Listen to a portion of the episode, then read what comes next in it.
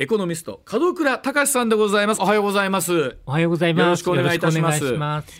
もともと学生時代とかずっと経済を勉強してらして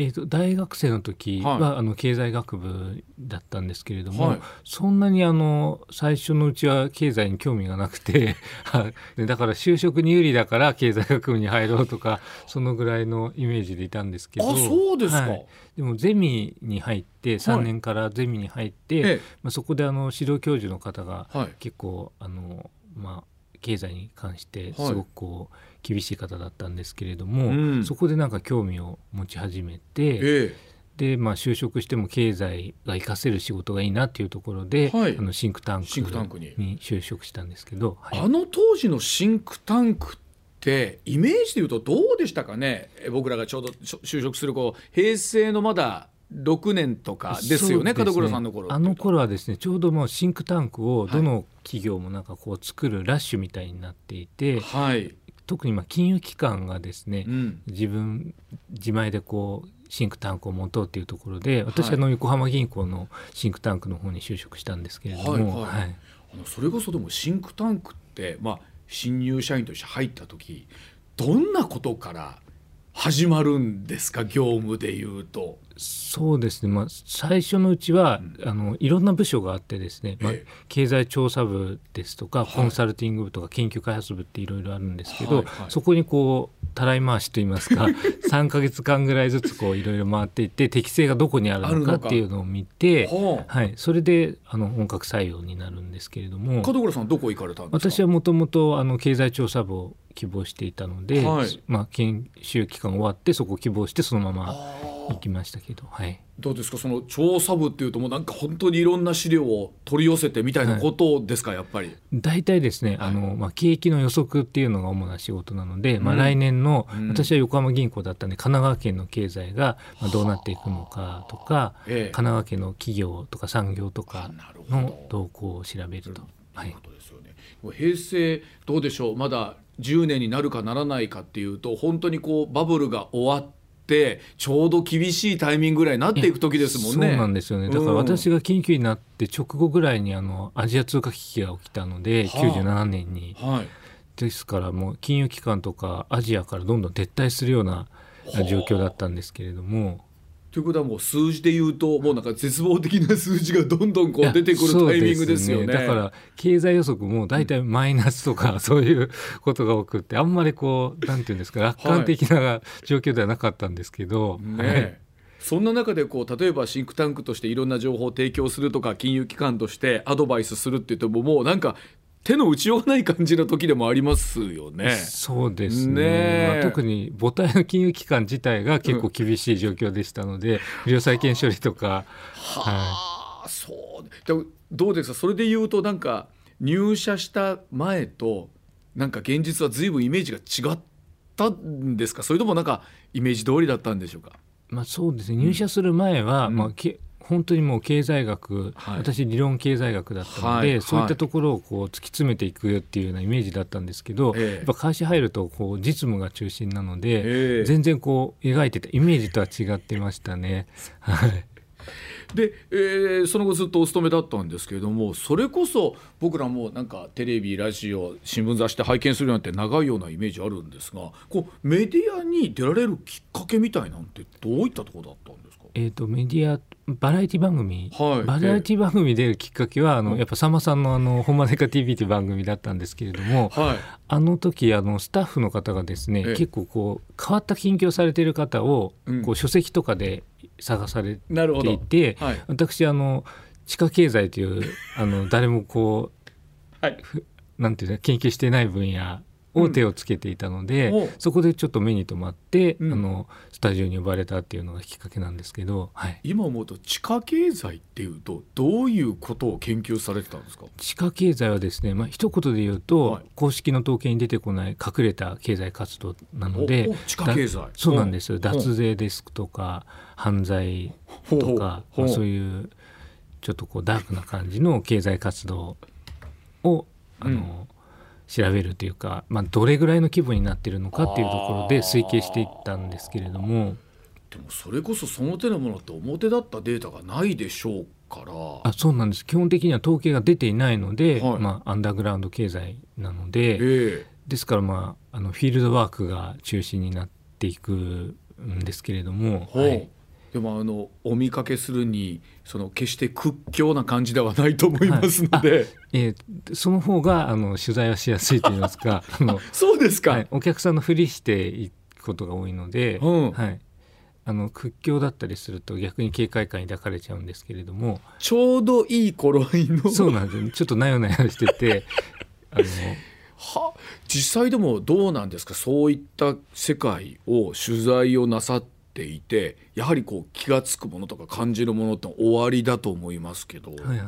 どういうことをこう手つけられた時とお感じになった時あありましたですか？そうですね。やっぱりその表の経済っていうか普通見ている経済っていうのはうん。本当にこう建前の経済で、うん。その裏ではまあ本音の経済っていうのがはい。実は結構な規模で動いていて、うん。でこの表の経済と地下経済というのが結構リンクしている部分があってですね。はい。例えばまあ地下経済っていうのはこう非合法なところで稼がれたお金なんですけれども、うん。それがあのお金を使う段階になると表に出てくるっていうところではい。景気を刺激するような効果もあったりして、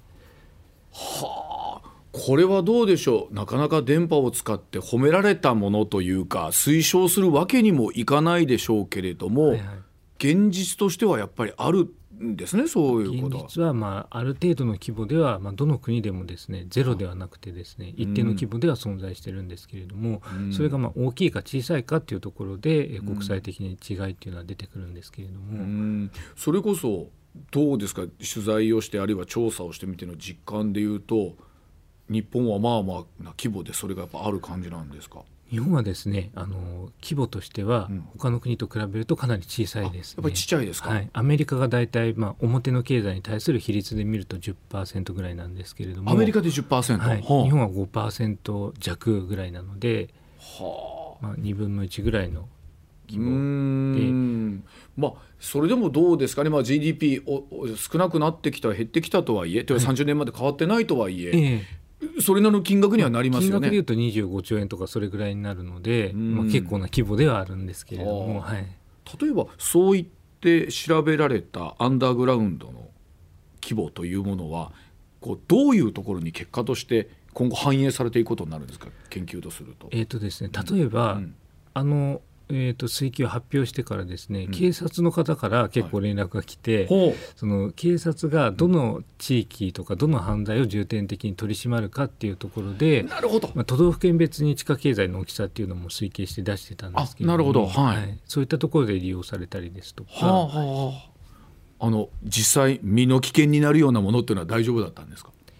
えーとまあ、身の危険は基本的にはそんなには合ってないんですけれども、はいやっぱりその夜のあのお店とかに行った時に、うん。その客をなんて言うんですか、うん。横取りするんされるんじゃないかっていう あの他の店の人が来てんじゃないかっていう疑われたりしましたけど。あスカウトに来てるんじゃないか。でも実際そのじゃあそういう話とかを「ほんまでっか TV」でなさったのがもう何年前ですか？初めて出られたの初めて出たのは、えー、と2009年のあ秋2009年とかですねはい。ということでうちの番組がちょうど2009年スタートなんでもう13年ぐらいほぼ同じぐらいですよね。あそうですねは随分でも環境変わったでしょ？いもう環境。もうあのなんて言うんでしょう、それこそ「ほんまでっか TV」さんまさんのテレビ出るとかなってくると、はい。急によ世の中から「うわ門倉さんだ」って言われるようになるわけですよね。そうなんですよ。はい、だからうん。一長一短と言いますか、うん。さんまさんのテレビに出たことで、うん。結構全国的にこう名前が知られるようになって、ええ。講演会とかにいろいろ呼ばれるようになったっていうのはかなりこうプラスなんですけれども、はい。一方であのやっぱりそのバラエティの番組のイメージがあまりにも強くて この人はあの面白い話をしてくれるんだっていうようなイメージで呼ばれることも多くなったので。はいあんまりこうさんまさんがいないと面白い話も できないっていうのがありますんで。でもご本業はエコノミストなんで面白い話をする人じゃないですもんね。そうなんですね。はい。だから、えーついついそのなんか面白経済評論家みたいに思われちゃってるのはがい困っちゃうという。そうなんです。だからまあ一応あのいろいろな面白い話は用意していくんですけれども、はいはい結構あの滑る確率は高いですけどね。本当一長一短だと思います。さあそれで言うと、えっとまあ、本当コロナがまあ落ち着いてきたという言い方になるんでしょうか。えこの2023年の経済というのは門倉さんからご覧になってどんなふうな、えー、展開になっていきそうですか？そうですね、うん、まあ、2023年は、うんまだその物価の高騰というのは続くと思うんですね。はい、なので、まあ、賃金がこれからまあどのぐらい上がっていくかというところで、ねはい、まあ、賃金の方が物価よりも速いペースで上がっていけば、うん、まあ、人々の購買力っていうのは上がっていくので、うん、まあ、景気もいい方向になると思うんですけれども、うん、ただ今年はですねまだ賃金の伸びが物価に追いつかないのかなというふうに見ているので、はい、まあ、今年いっぱいはまだちょっとこう景気あの厳しい状況が続いていくのかなというふうに個人的には見ています、はい、まあ、もちろんこの春闘で大手の企業というところはいい回答が出てるんですけれども、はい、なかなかそれがその次だったりとか。そうなんですね、うん、まあ、ほとんどの人はまあ中小企業とかまあ零細企業に勤めてらっしゃるので、うん、そういったところではまあ賃上げはしてもですね、うん、えー、4%を超えるような賃上げとかっていうのはなかなか難しい状況なので、うん、まあ、日本全体というところで見るとまだこう賃金の、えー、上げていくスピードっていうのはそれほどでもないのかなというふうに見ていますが、あのよく言われますけれども例えば大手企業のさんの内部留保みたいなものと出ないものかとかいろんなお話とかありますけれども、はい、全体経済を見た時に門倉さんどういった仕組みというかこのじゃあ今物価上がってるけど給料追いつかないっていう状況の中で日本政府はどんなふうに進んでいったらいいってのあるんでしょうかね。あのやっぱりですね、うん、こう賃金を上げるためには、うん、それだけまあ生産性仕事の効率を上げていかないといけないと思いますので、はいはい、まあ、今デデジタルトランスフォーメーションとか言われていますけれども、うん、その IT 化とか ICT 化の投資に、はい、まあ、先行してお金をかけていくっていうところが結構重要だと思うので。そういったところであの政府の方がですね、資金援助ですとか、えそういった形であの中小企業をサポートしてやれば、まあ、中小企業の方でもデジタルトランスフォーメーションが結構進んでいって、生産性が上がって賃金も上げられるようになるのかなと思いますけど。あのまあ確かにこう労働人口自体ものをどう捉えるかとあるんですけど、まあ、一方で IT とかが出過ぎると今度はなんか僕らの仕事は IT にとって変わられるんじゃないかって思う中小、まあ、もちろん大手企業も含めてありますよね。はい。うんまあ、確かにそうなんですけども中長期長い目で見ると労働力不足っていうのはかなり深刻化してくると思いますんで、はい、そこでまあ IT 化で労働力が省省力化されるという部分で、うん、まあ、どっちが強くなるかっていうところであると思うんですけれどもただまあ職業自体が大きく変わるのは間違いないと思うのでやっぱりこう将来的に6割ぐらいの職業っていうのがもうなくなって IT 化でとか、まあ、AI とかでですねなくなってしまうと言われてるんですけど。うんエコノミストの仕事も残念ながらなくなる可能性が高いんですけどね。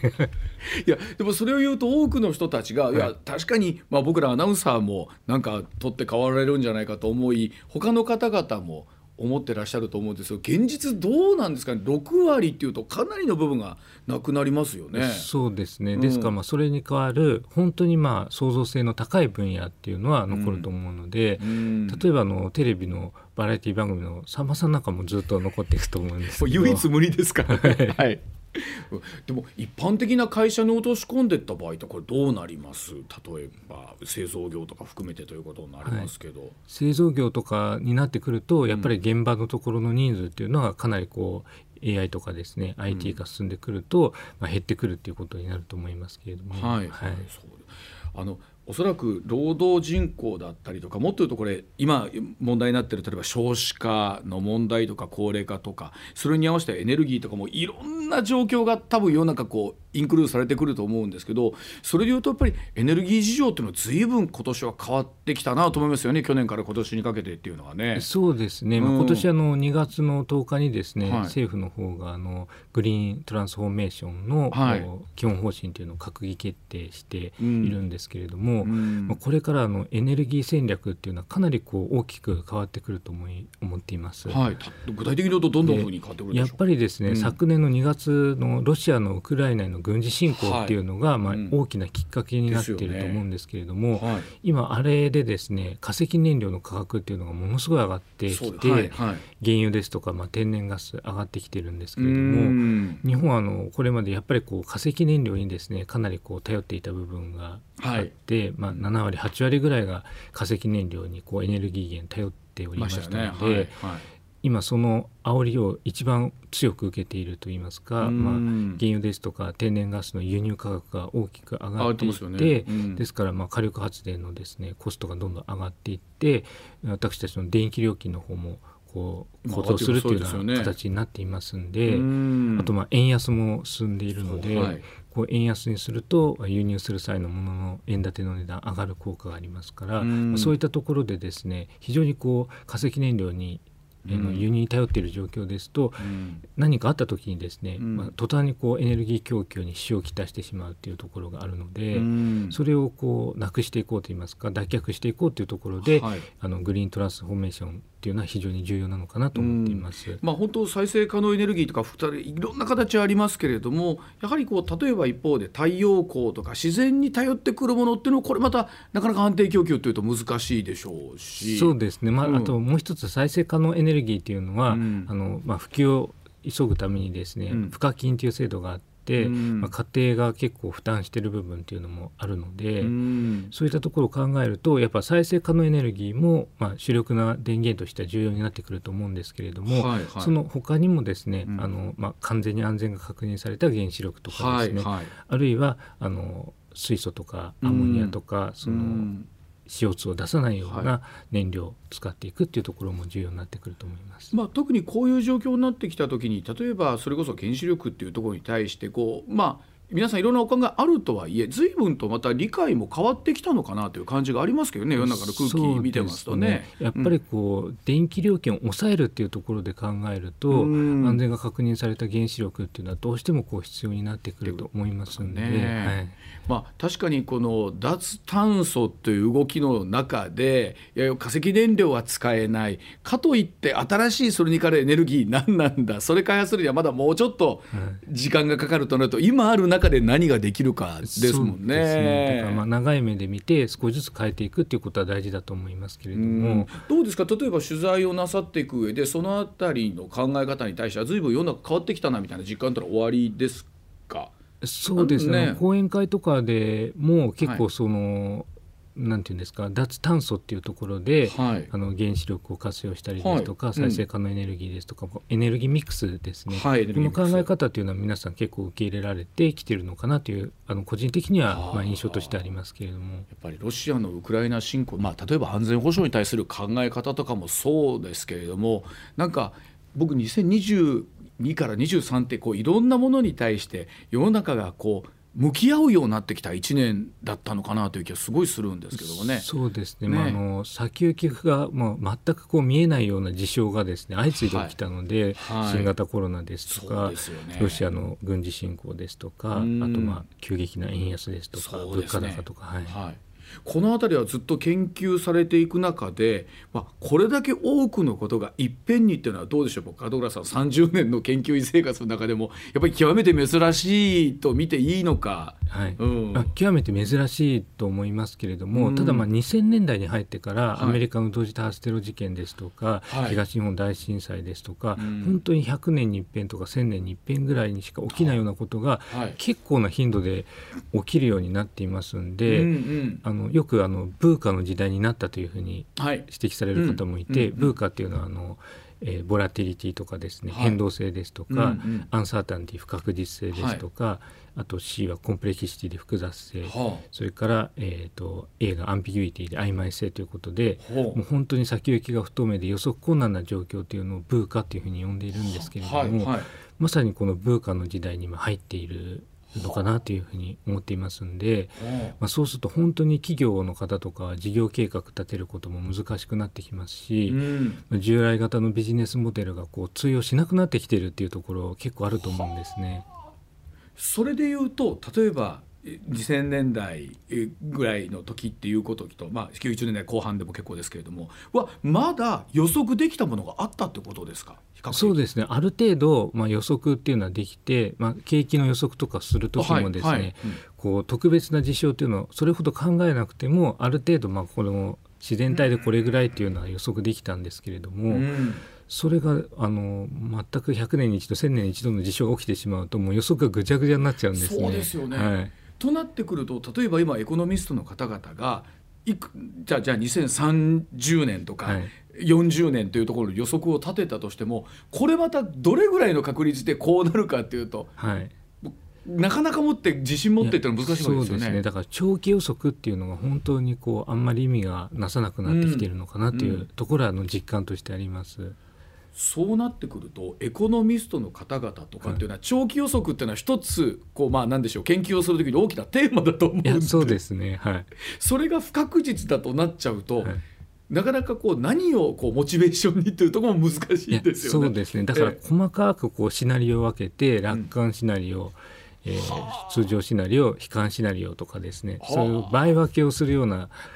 ことでこうしのいでるっていう感じになってますけどはいあのせっかくの機会なんで、はい。楽観的なシナリオで、はい。に21世紀後半の世界日本はどれぐらい明るいのか、はい。日本中盤ですか？21世紀中盤は明るい兆しがあるとすると。そうですね、うん。まあ、日本が明るい兆しがあるとすると、うん。やっぱりこれからはですね労働力不足が深刻化してくるっていうことになるので、はいはい。どうやってその労働力不足を補うかっていうところが重要になってくると思います。はいはい。でそうすると,、えー、とダイバーシティ系を進めて女性の社会進出を促進したりですとか、はいはい。あるいはまあ高齢者の方の再雇用ですとか、うんうん。定年延長したりとかして、うん。積極的に高齢者の労働力を活用したりですとか、はいあとはまあ外国人労働力もですね、えー活用していくということが重要になってくると思うので、うん。まあ、そういったことができればあの供給制約っていうのはなくなってくると思うので、うん。えー比較的こう楽観的なシナリオは描きやすくなるのかなとは思いますけど。あの私ももう今今日今の段階で54で定年60がもう見えてるところで。でもなんか、まあ、65ぐらいまでは最低働きたいと思っている方って多いと思うんですね。今ああの会社としてもそうですし、はい。さあこれが70ぐらいまで健康で働くということっていうのは今後仕事も含めてあるんでしょうか？これはまあ十分にあり得ると思いますね。で定年退職された後にはい。またこう再雇用で働きたいとかいうのもありますし、うん。あのアンケート調査とかでもですね、はい。最近あのお金が欲しいからとか、まあ、老後の生活のためにこう、はい。長い間働いていたいっていう人よりもですね、うんうんどちらかというとこう自己実現的にそうですよね。社会といつまでもつながっていたいっていう理由でも働きたいという方増えてきてうんいらっしゃるので、うんそういったところで言うとあのマッチングさえうまくいけばですねシニア層の方どんどんこう労働市場に再参入するっていう動き出てくると思いますけど。昔で言うと例えばそれこそ60代も中盤後半になってくるとねなんかイメージで言うとですよシルバー人材派遣センター的なちょっとボランティア要素の強いみたいなものっていうもののような気がするんですけど、そうではなくっていわゆるもう働くっていうところにもうちょっと寄ったものができるってことですかね。そうですね。働くこと自体に皆さん価値を見出すようになってるっていうところがあると思うので、ええ。はいあの一方でどうですか？例えばその、まあ、少子化と言われている中で特にコロナがあって日本の人口がね出生率、えー出生数80万人割ってきたみたいなお話もあったりしますけど、はい。これもなかなか打つ手が今難しいとこありますよね。そうですね、うん。やっぱりあの出生率をうん。こう反転させるにはどうすればいいのかっていうことになると、うん。私はやっぱり根本的なところで今若い人たちがですね、うん。こう将来不安とかですね、はい。まあ将来の雇用とか収入の不安があって、うん。なかなかこう結婚に踏み切れないっていうところがあって、はいですからもうあの子供を産む産まないの選択以前にですね、うん。こう結婚するしないっていうところが難しくなっているので、はい。うん。やっぱりそういったところで言うと政府の役目としてはですね、うん。あの若い人たちが将来の雇用とか収入に対して不安をこう抱かないような、うん。そういった仕組みを作っていくっていうところが重要だと思いますんで、うん。例えばあの年金とかですねそういったところをこう減額にならないようにですね改革していったりですとか、うん。あとまあ岸田内閣はあの増税をこう匂わせていますけれども、はいうん。それはまあ絶対にやらない方がいいと思います。あの将来不安を強めることになると思いますんで。うん。あのやっぱりこう増税みたいなワードが出てくるとやっぱり世の中敏感にやっぱなりますか？あの改めてですけども。そうですね、うん。ですから今収入があってあの増えていてもですね将来増税されるっていうことになってしまうと、うん。それを将来に備えた貯金に回そうというような発想になってしまうので、うん。なかなかこう消費が増えて景気が良くなっていくっていう循環につながりにくくなりますよね。うん。あの一方でこの社会環境と見た時に、えーどうでしょう？それこそ私たちが学生の頃とかもっと前に比べて一人でも暮らしやすくなっったり、まあ、この男性女性限らずですけども一緒にいなくてもなんか楽しく生きていけるような世の中全体にもなってるのもこれハードがそうなってるとこありますよね。まあ、そうですね。ね。そうなってきてしまっているので、うん。もうあの結婚しなくてもいい一生独身でいいっていう方も増えてることはまあうん増えてるんですけれども、はい。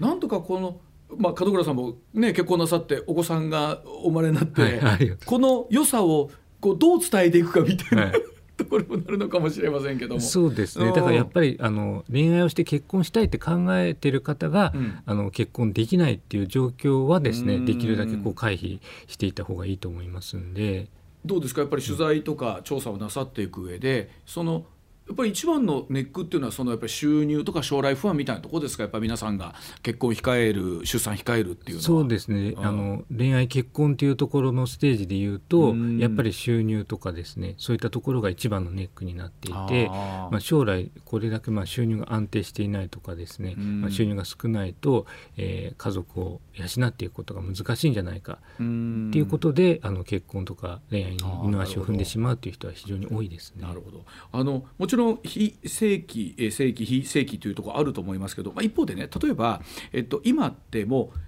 う大手の会社に入らなくてもある程度自分の時間的余裕があってたりとかう給料多少抑えめでもねう自由な時間がある方がいいっていう方が増えてるともお聞きしてるんですけど門倉さんそのあたりっていうのは実際どうでしょう？あそれも間違いなくあの増えている傾向で、はい。今の若い人たちっていうのは本当にまあ出世にですね、うん。興味がなくなっていて、うん。あの会社の仕事っていうのはあくまでもお金を稼ぐ手段であって、はい。自分の生活ワーク・ライフ・バランスでいうと自分の生活の方に重きを置いているっていう人が圧倒的に多くなっていることはあの確かなので。ほうほうはい。そことここっていうのはどうでしょう？今さっきあったう収入の安定みたいなところっていうのはこうリンクで言うとどうなんですかね？遠いお話なんでしょうか？あの大体出世はしなくてもいいけれども、うん。とりあえず自分がやっていけるだけのお金を稼ぐのうん。に会社っていうのをうまくこう自分は利用していくっていうような感じですね。あー。はい。まあそれで言うと本当働くとか家族の在り方みたいな価値観っていうのも随分変わってきたのかなと。はい。でっ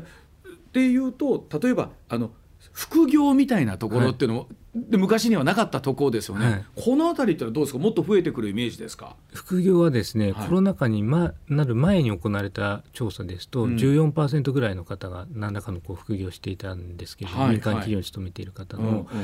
コロナ禍になってからの企業がこう長期にわたって、まあ、うん。従業員の方の雇用ですとか収入を保障することが難しくなってきていて、うんうんあの結構副業を解禁するっていう企業が今相次いで出てきてるんですね。はい、すよね。なので今アンケート取ったら相当高い割合になってると思うんですけれども、う。んあの一般的に言っても副業を解禁する会社になってくると、それはあのやっぱりお給料自体はその分ちょっと出せませんようになってくるもんですか？そうですね、まあ、ですから週休例えば、えー、と3日とかにして、うん。その空いてる日を別の会社で働くっていうこともできるようになるとかですね、はあ。1日だけ。はあ、それでいうと本当コロナでリモートワークとかがねできるようになってっていうのもこれまたあんなことでもないと 多分あリモートワークも広がらなかったでしょうねきっとね。いやそうですね、うん。ですリモートワークも広がってくるようになって、うん。どこに住んでも今いいようなはい状況になっているじゃないですか、はいまあ業種によっては。うんうん。なのでかなりこう副業のハードルというのは下がってきていると思いますんで私も講演会でいろいろなおすすめの副業っていうのをあの講演会で言ったりしてるんですけれども。ちょっとせっかくなんであの今言える範囲でおすすめなんですか？おあすすめ。おすすめはですね、はい。何のあの元でもいらないというところで言うと、はい。流木拾いがおすすめですけどね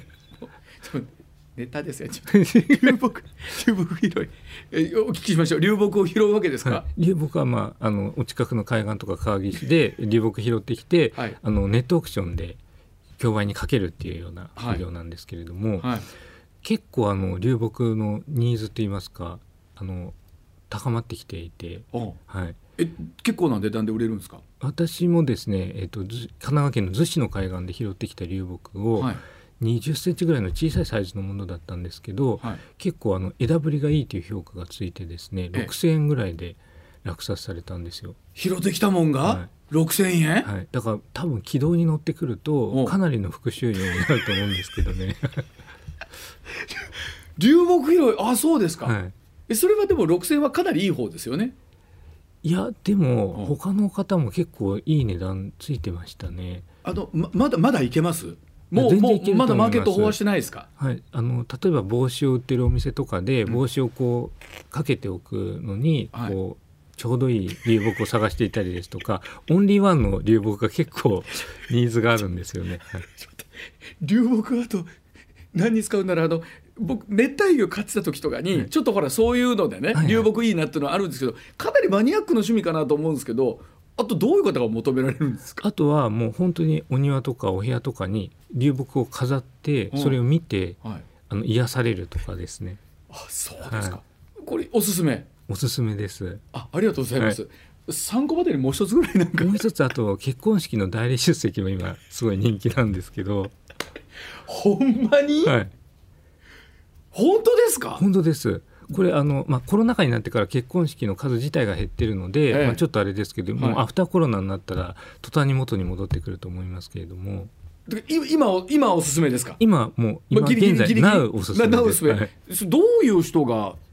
えども求めどういう人が行くわけですか？あの結局ですね今晩婚化が進んでいるので、うん。30代40代でご結婚されると、はい。友人をこう結婚式に呼ぼうとしてもですね、はい。なかなかこう子育てに忙しかったりですとか、うん。会社で重要な役職についていて、うん。結婚式にあ出れないっていう人が結構増えてるんですね。はいはい。でやっぱり晩婚化が進むと新郎新婦ともに経済力がついてくるので、うんうん。結婚式にはできるだけこうたくさんの友人を呼びたいっていうところもあってですね。ですからもうギャップがすごく激しくなっていて、うんうんその穴埋めで結婚式の代理出席がものすごい人気になっているんですね。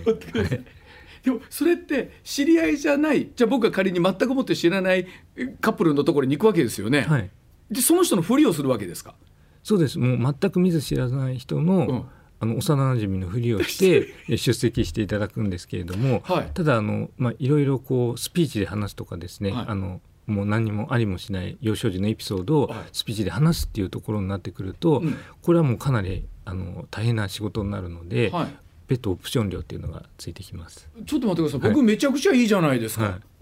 ね。あの東京の人だったら誰も知らない人がいるわけですからなかなかいいですね。これちなみにおお安くとおいくら万円ぐらいから大体相場がですねあ。1万円ぐらい1回の出席で1万円ぐらいで、へー。オプション料が5000円ぐらいなので。おでちょっと34時間行くだけで1万5000円。あとまああの食事もそこでできますし。ちょっと待って門村さん、本当にそれ需要あるんですか？あまあすごく人気ですね今。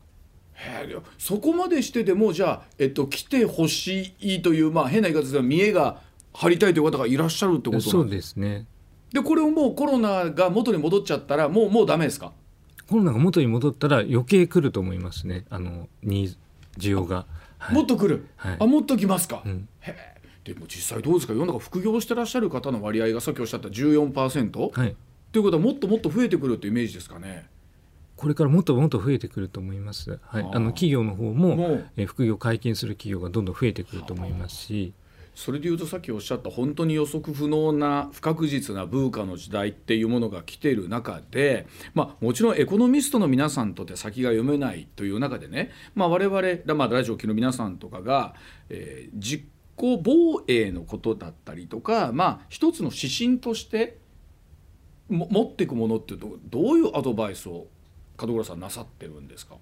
そうですね、うん。やっぱりうん。これからまあ高齢化も進んでいきますんで、うん。人生100年時代っていうふうにも言われていますし、よね。うん。一方で、まあ、あの収入とか先行きがこうどうなるかわからない年金もどうなっていくかわからないというところがあるので、うん。やっぱりこう若いうちからですねある程度こう貯金資産形成をしておくっていうことが、うん。まあ、これからは重要になってくるのかなということで、うん。まあ、資産形成の話をそれに絡めてお話しすること多いですけあどー。やっぱり皆さん食いつきという言い方は変ですけどやっぱりご興味やっぱり随分おありですか？あ、まあ、資産形成については皆さん非常に関心が高いところになっていますうん。ね。はい。まあ、実際にあの政府もね貯蓄から投資へなんていうお話になってますけれども、どうでしょう？ご実感としてみればその貯蓄から投資へっていうのはこう今うまく進んでるのかまだまだ途上なのかというとどうですか？えー、とまだまだ途上っていうところではないかなと思いますけれども、うん。やっぱりあの、まあ、アメリカとかイギリスなんかと比べるとですね、うん。日本はまだこの金銭教育っていうのがですねそうそう。はい。かなりこう始まったばっかりっていうところがあって、うん。まあ、アメリカとか、まあ、イギリスの子ってもう小さい頃から本当にお金に関してうん。知識を身につけて、実際にこうモノポリーとかゲームをしたりしてですね,、はいそういうところがありますんで、うん。えーこれからもう若い人たちがどんどん投資に興味を持つようになって、うん。実際にまあ少額でいいと思うんですけれども、はい。えー投資をこう始めてみると経済に対する関心も強まってくると思いますし、まあ、確かに今雑誌とか見ても積み立て NISA とか、はイデコとかっていう言葉がよく出るようにはなってますもんね。そうですうん。ねただまあ実際に NISA とか始められる方は増えていますけどもっと増えてもいいのかなと思いますけど、まだまだですから、はい。これってでもなかなか日本の場合ってちっちゃな頃からそのお金の教育をっていうのにどうしてもなんか抵抗感みたいなものっていうのが、今の時代でもどうでしょう？やっぱあるんですかね？今の時代でもやっぱりありますよね。うんあのなんて言うんですか不労所得はあんまりこう良くないって言いますかは汗水流して働いたお金っていうのが あの価値があるんでっていうような感覚は強いですよね。まあ、そういった皆さんにこう何かアドバイスできることそのからこの価値観を変えてもらうためにはどういうことをお伝えやってぱしいくれる？りですね、まあ、株式投資とかそういうう投資に二の足を踏まれてる方っていうのは、うん。あの1980年のバブルの経験とかもあって、はい。株っていうのはこう結局損して、うん。あの絶対やめた方がいいって考え方の方結構いらっしゃると思うんですけどますよね。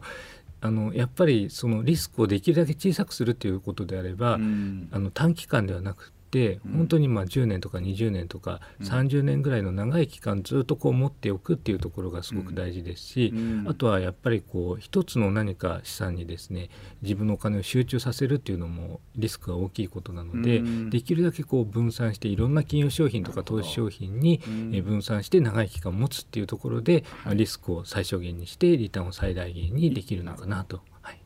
どうしてもなんか株っていうとその場で売り買いして一夜にして何十万儲けました何百万儲けましたみたいなお話のイメージがついちゃってるけどそうですね、はい。本来そうじゃないよっていうこ本来とだよ。ねはそうですね。もう長い期間持って、例えばまあ株主優待っていうところを目当てにうん。株式投資されてもいいと思いますし、なるほど、はい。まあ、それと最後にこう2023年ですけれども、まあ今3月4月というところですけれどもどうでしょう、えっとこの2023年中盤から後半にかけて門倉さんが最後こう注目している現象でもワードでもいいんですけども何か終わりだったりします？そうですね、あのまあ円安がいつまで続くのかっていうのは結構注目してるんですけれども、はい。多分今年いっぱいぐらいは円安がまだ続いていくのかなというふうに見ていますんで、うん。円安になると、まあ、物価は上がってしまうというところがあるんですけれども、はい。投資をされる場合にはですね、うん。円安になってくれた方がうん。株価っていうのは上がりやすいというところがありますので、うん。やっぱり輸出関連の企業があの株式上場している企業多いですので、はいはい。円安のメリットを受けやすいというところなので。なるほど。はい。ということはまあ一つ円安っていうのがやっぱり中盤後半にかけても大きなテーマになってくるですね、まあ、投資をされるんだったらあの、はい円安だったら上がりやすいですよっていうというとことですよね。はい、あと面白いのが流木。流木はい そうでございます。はい。いやでもなんかそうやって考えると、うんなんだろう不安不確定な要素もありますけれども、決してなんかネガティブな話ばっかりじゃないってことなんでしょうかね。未来の話を考えるとね。そうですね。ね。まあ、ですから働き方がいろいろ変わっていったりですとか、うん。あの自分のまあ価値観も変わっていくと思うので、はい。そういった中でいろんなこう仕組みっていうのはあのどんどん整ってくると思いますんで、はい。まあ、選択の自由というのは広がっていくと思いますけれども。その分選択の中で自分自身がまあ自己責任っていうとなんですけど、どう生きていくかみたいなのを自分でどう考えるかってことなんですかね。そうですねなるほど、はいわかりました。はい、どうもありがとうございました。ありがとうございました経済評論家、えーエコノミスト門倉隆さんでございました。ありがとうございました。ありがとうございました。